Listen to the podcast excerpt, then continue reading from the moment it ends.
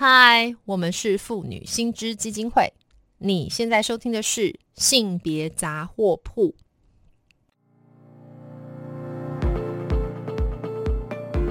从新闻看性别，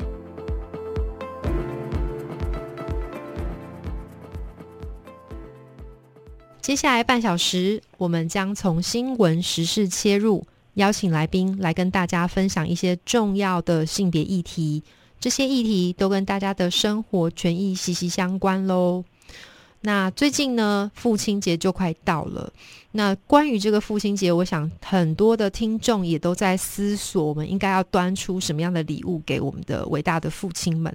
那今天，所以我们这一期也蛮好玩的哈。我们今天特别邀请到了王淑云老师来跟我们听众谈一谈，我们到底应该要端出什么样的礼物来庆祝父亲节呢？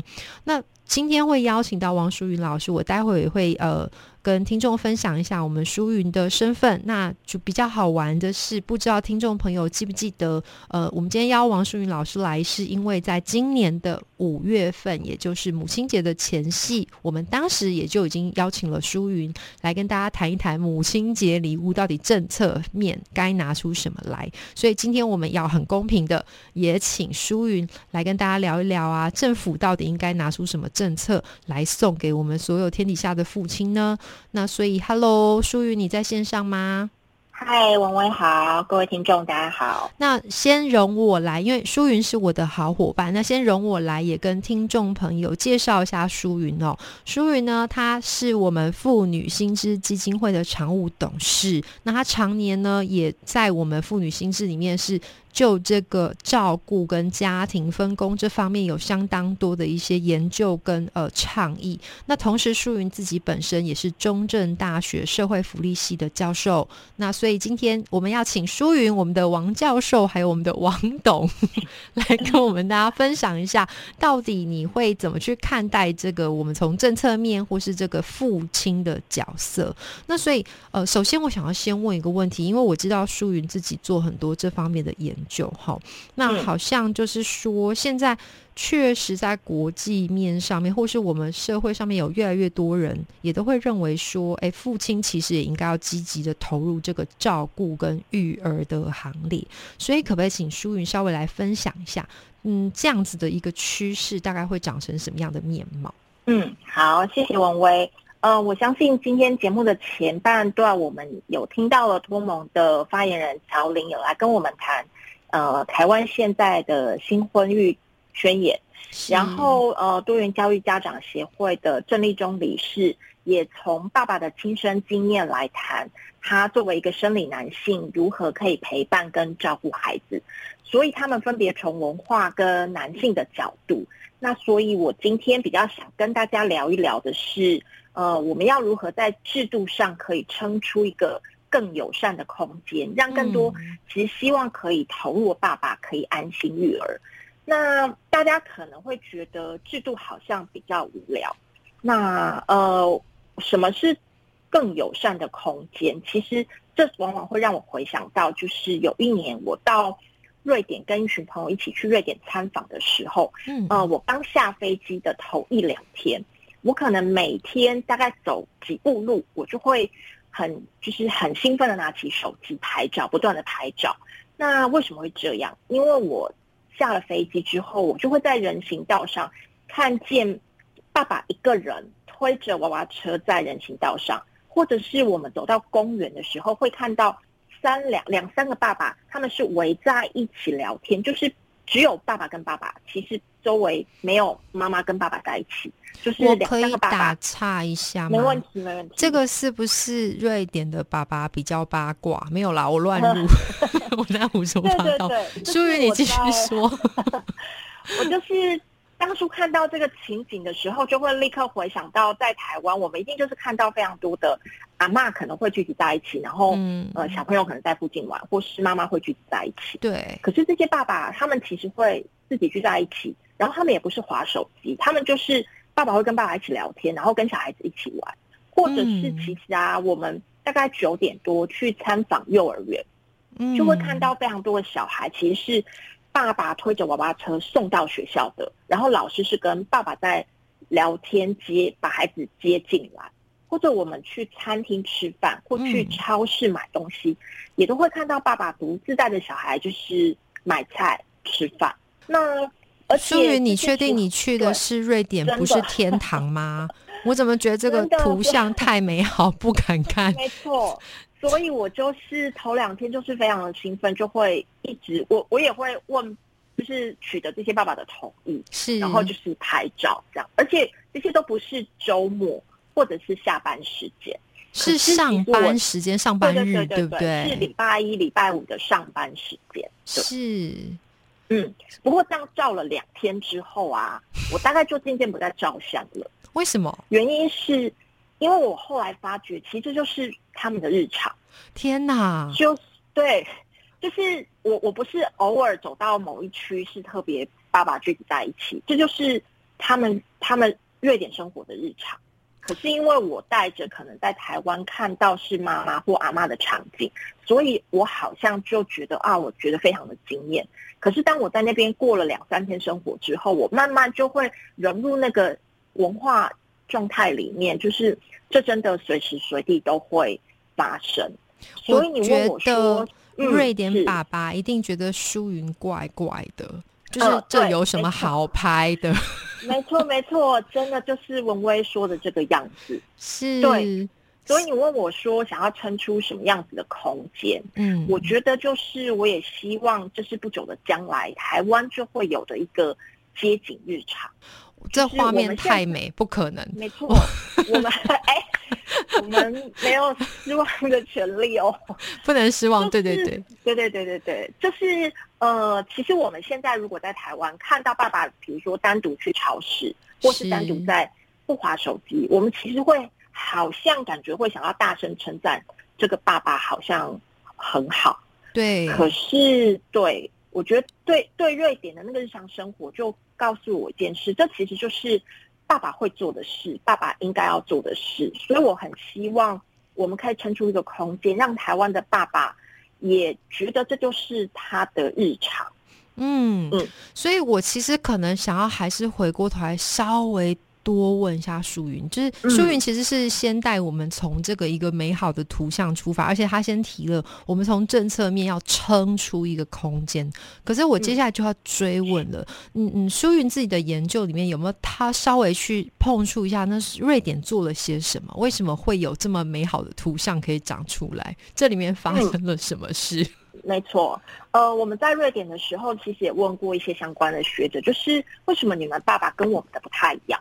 对啊可以换吗？答案也对，哎，学者的答案也蛮令我就是深思的。他就说，其实三五十年前，瑞典的爸爸也跟我们台湾的爸爸是类似的，只是嗯他们经历了一些社会结构的改变，然后他们的整体社会到了一个十字路口，那他们一起去思辨说，我们的社会要往哪里去？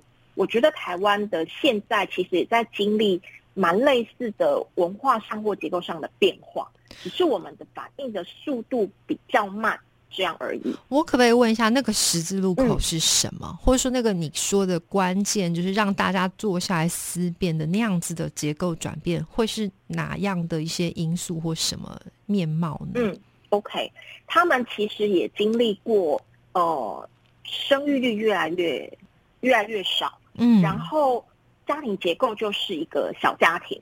是就不再有呃太多其他的家人可以帮忙，以及他们的女性就业的经济贡献，其实已嗯经可以跟男性平平起平坐了。是，所以在那个结构变化里面，或是其实呃妈妈出去工作的时间也是朝九晚五，妈妈的工时其实也跟爸爸是差不多的。对，那对，或是教育程度其实也都类似，嗯所以他们的社会开始意识到，如果爸爸没有跟妈妈共同育儿的话，他们的社会面临到一个少子化很重要的挑战。是那听起来台湾也是经历一个同样结构上的转变。对啊，我觉得好像是似曾相识，对不对？我们在这边嗯少子女化办公室开了又关，关了又开，这样，然后看起来好像我们就是面临这个点了吼。嗯，对，那但是我觉得，嗯嗯你说，你说，好，就是我觉得台湾现在的年轻世代的爸爸，其实也越来越多人会想要做这些事情。是，那我觉得这的确可能是上一个世代，呃，我们的爸爸不太容易看到的样子。嗯所以台湾其实的确是在进步的。是是，嗯我想年轻的爸爸们现在也看到越来越多哦，会呃积极的也想要来投入参与育儿啊，或是家庭的分工。那只是我觉得这个还蛮有趣，我接下来就还是要继续追问，因为刚淑云开宗明义就告诉大家，我们要透过政策去撑出一个空间，让我们现在想要也参与育儿的男性们，好这些爸爸们有一个可以。呃，对他更友善的环境，对不对？如果是这样，我接下来就要问舒云了，就是说，哎，我们到底台湾在这个当口啊，你觉得有哪些面向是我们可以从政策面来呃帮忙的？嗯，好，呃，我觉得就是我其实我们刚刚提到，其实有蛮多年轻世代的爸爸，他也不想要一直就是比如说工时非常的长，就是他们可能也经历过。自己的爸爸，嗯，可能在外面打拼，非常的认真，嗯、然后也养家活口。可是，可能他自己跟自己的爸爸的关系是疏远的，所以他们可能想要在这个家庭关系上过一个不太一样的生活。嗯，但是我想要过这样的生活，不代表这个环境可能允许我这样做。对，所以从国外的经验，其实大概有三个蛮重要的。呃，在政策上可以撑出来的空间。OK，第一个，呃，对，那蛮重要的，其实就是我们还是要让爸爸可以留在工作职场上，可以就是有工作所得，这件事情很重要。嗯，那所以比如说现在的性工法或是育婴假、亲子假这些，就是一个非常重要的政策，可以让爸爸在兼顾照顾小孩的同时，然后也可以。保留他原来的这份工作的权利。嗯、等一下，等一下，淑云，我这样就要来化身一下，就是嗯。嗯一般人啦，哈，因为大家其实对性工法的认识可能没有那么充分，然后我们今天也不想要去开始忽然讲一个法律小教室，但是就是一，我想一般听众跟我一样，也都会知道说，其实好像现在我们的性工法里面已经安排有这个，比方说包括呃育婴照顾假啊，然后或者是说好像也有这个产假，对不对？那为什么淑云你又特别再来谈这个问题？是有？嗯，你指的是有不同类型的假吗，或者是什么样的情况？嗯，好，文威非常的专业。呃，我们现在呢，的确我们有呃八周的产假，是。可是大家可以想想看，就是呃产产假之前，就是其实怀孕到生产到照顾，它是一个呃孕产是一个连续的过程嘛。嗯。那比如说我们要去孕，非常多孕妇要去产检的时候。孕妇本人其实她有产检假，对，可是她的配偶要陪她陪同她一起去呃产检的话，我们的假期其实那个假期的时间长度跟孕妇是不太一样的。哦，那我们当年之所以会这样设计，其实还蛮明确的，就是我们的社会可能觉得，呃，怀孕的是女性。对，所以需要去做产检的也只有女性。嗯，那男性当然要好好的在工作职场上，就是稳住他的工作，好好的赚钱，才可以养活一家。对，嗯。可是，在现在的社会里面，我们想要去倡议的一件事情，其实就是从呃怀孕的那一天开始，嗯、呃，不论是同志或是异性恋，嗯、如果他是一个呃一对。配偶的话，那他们可能就要共同去一起去经历，跟一起去学习。嗯，所以有些民间团体就会提出一个所谓生产准备假的概念，是把原来我们的呃产产假、陪产假跟、嗯、呃产检假都包在一起。所以我们在利用这些假期的时候，我们也不是只去医院做产检。嗯，生产之前我们有非常多需要学习的、需要准备的。对对。那可能很多人觉得说啊，我只要下班的时候我可以陪太太一起去产检，这样不就好了吗？也不会影响到我的工作。对呀、但是大家也不要忽略，其实非常多的这样就会导致非常多的医师，他的工时可能也要是晚上看诊。嗯嗯，对，嗯那其实这不是一个有利整体社会就是健康工作的一个状态。所以其实欧洲国家已经意识到，我们要让呃怀在经历孕产过程的配偶双方都嗯有同样时间长度的一个假期。嗯可以去准备产检，然后呃一起去上课，嗯，然后产假这样子的概念。我觉得舒云这个观念非常有趣，因为刚刚想到的两个面貌啦，吼，一个就是嗯在说，其实好像我们目前像产检，就只有在关心就是肚子里宝宝是否健康。然后因为是妈妈在怀孕，所以让妈妈去就好，仿佛就是这个小孩跟那个爸爸好像关联性很低一样。没有感觉是这。嗯样。然后另外一块是是说，哎，好像因为嗯，我们都说什么母子连心，所以在怀孕过程，妈妈已经很容易，或者说她在这个过程已经有做一些心理准备，即将成为妈妈。可是如果爸爸没有参与，好像他真的跟这个小孩会。比较无关吼，所以是不是看起来让他也可以一起来参与，是一件比较容易进入状况的模式？没错，没错，错。嗯，是是是，所以哎，不过这个这个的话，看起来目前我们的政策好像是还没有到这个步这一步，对不对？对，嗯，我们嗯现在的产假还是八周，那爸爸的有薪陪产检假也没有跟妈妈一样，对对对。所以这个嗯看来确实是一个蛮重要哈，就是我们因为我们今天主题还是回到那个舒云谈到这个在瑞典看到美好国度的图像，嗯嗯所以要让爸爸就是好像有一个准备好当爸爸做育儿的这个身份。那看来他在最前端后，舒云刚刚提到，就是从我们这个产，就是准备在怀孕过程，好像就已经要开始有很多的参与才对。那除了这个之外，舒云可不可以再谈一谈有没有别的面貌？除了假之外，除了让爸爸参与之外，还有没有什么东西是可以也协助撑出一片这个良善育儿的空间的呢？嗯，好，呃，其实就是我们刚刚谈的，可能是生产准备的那个阶段。嗯可是小孩嗯子宝宝出生之后，其实还是需要有一段时间是呃需要共同照顾的。那它还是一个时间权利，就它还是一个假的概念。是，但是我们其实现在台湾也有所谓的孕留职停薪，爸爸跟妈妈都可以共享，呃，各有六个月，然后是八成薪。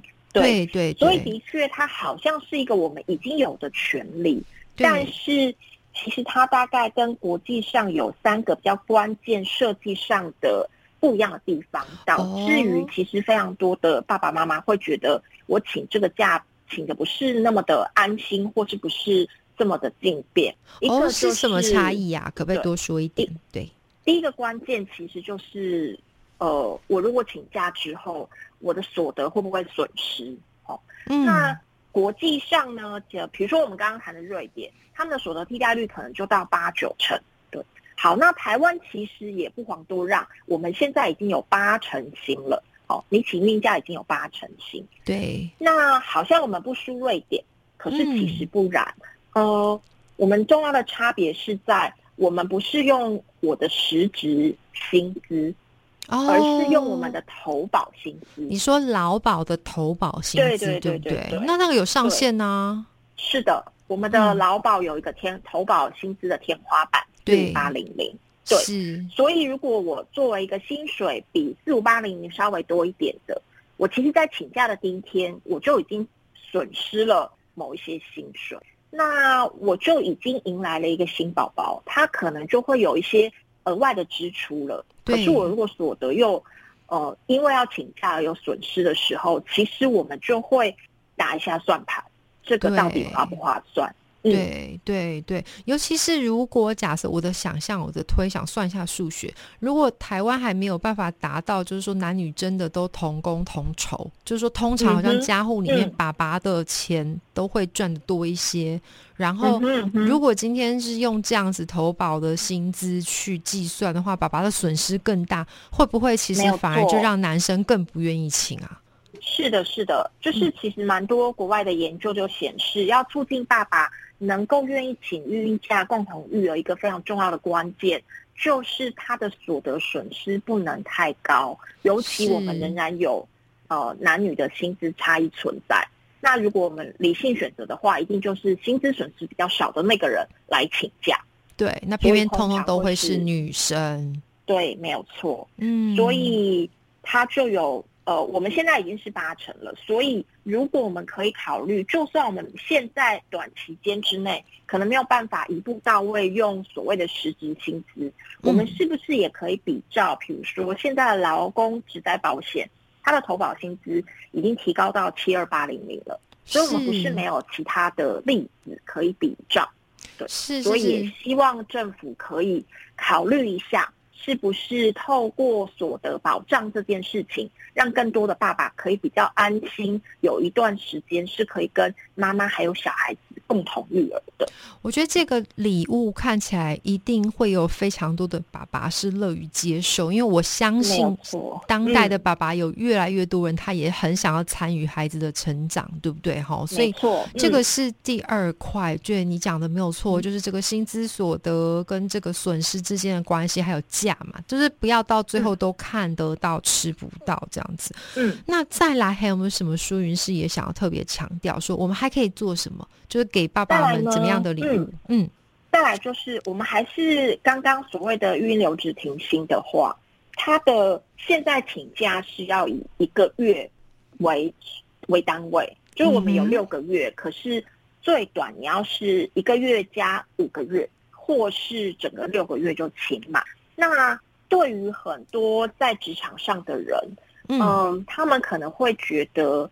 我一下子就请好请满六个月，我很担心我是不是还可以回来原来的工作？天哪！或是我可能很担，对啊，六个月，对，呃，我如果六个月不在我的工作岗位上，我会不会对我的同事造成太大的负担？如果我的雇主不愿意请职代的话，虽然在法律上雇主应该要请职代，嗯，可是万一人力上没有办法调配的话。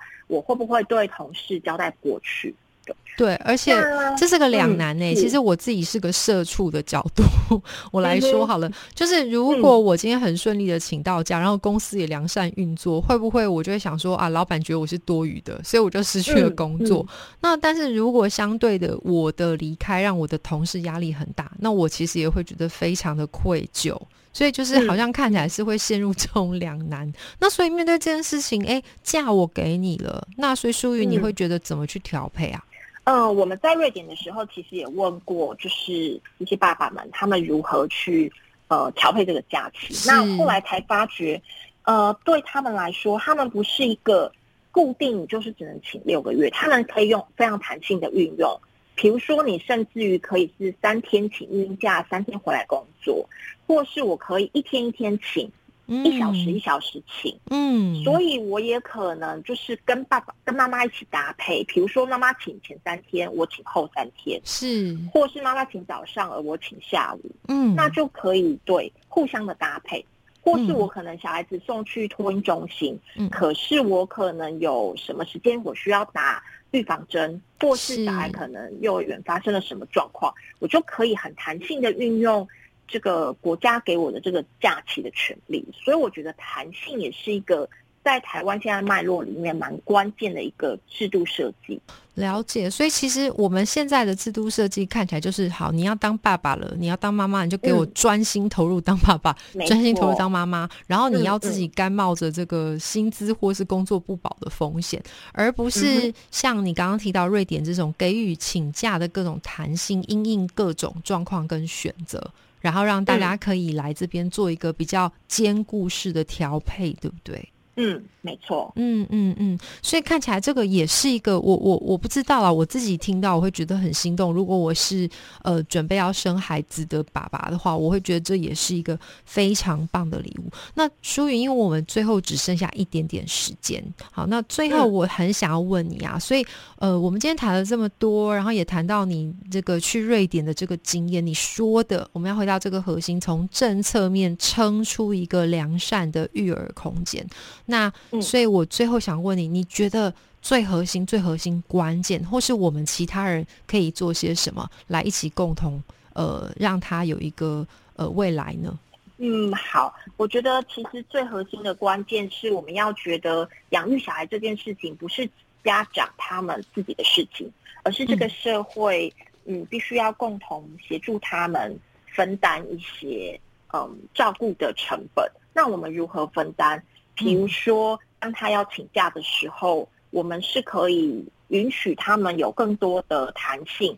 如果他们的所得替代率要提高的时候，我们也愿意共同就是在保险上一起来分担。同时，我们可能也要知道，就是育儿是养养大一个小孩子，其实需要一个村的力量。对，所以也不是只有妈妈请假，或是爸爸单独请假，我们也要鼓励他们可以一起共同育儿。那我觉得这些都是对给爸爸一个很好的礼物，让他如果想要照顾小孩的时候，他知道这个社会是跟他站在一起的。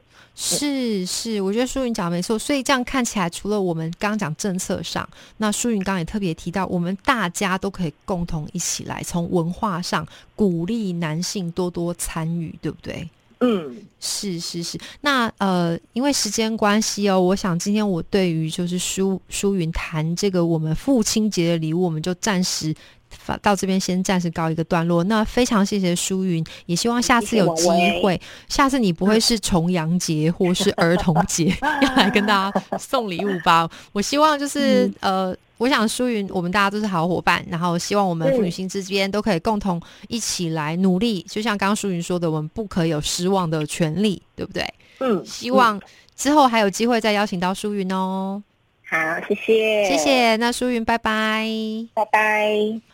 如果听众朋友对于我们今天谈到的性别议题有兴趣的话，可以到妇女新知基金会的脸书粉专按赞追踪。或是发了我们的 IG 网站，也可以小额捐款支持我们继续争取性别权益。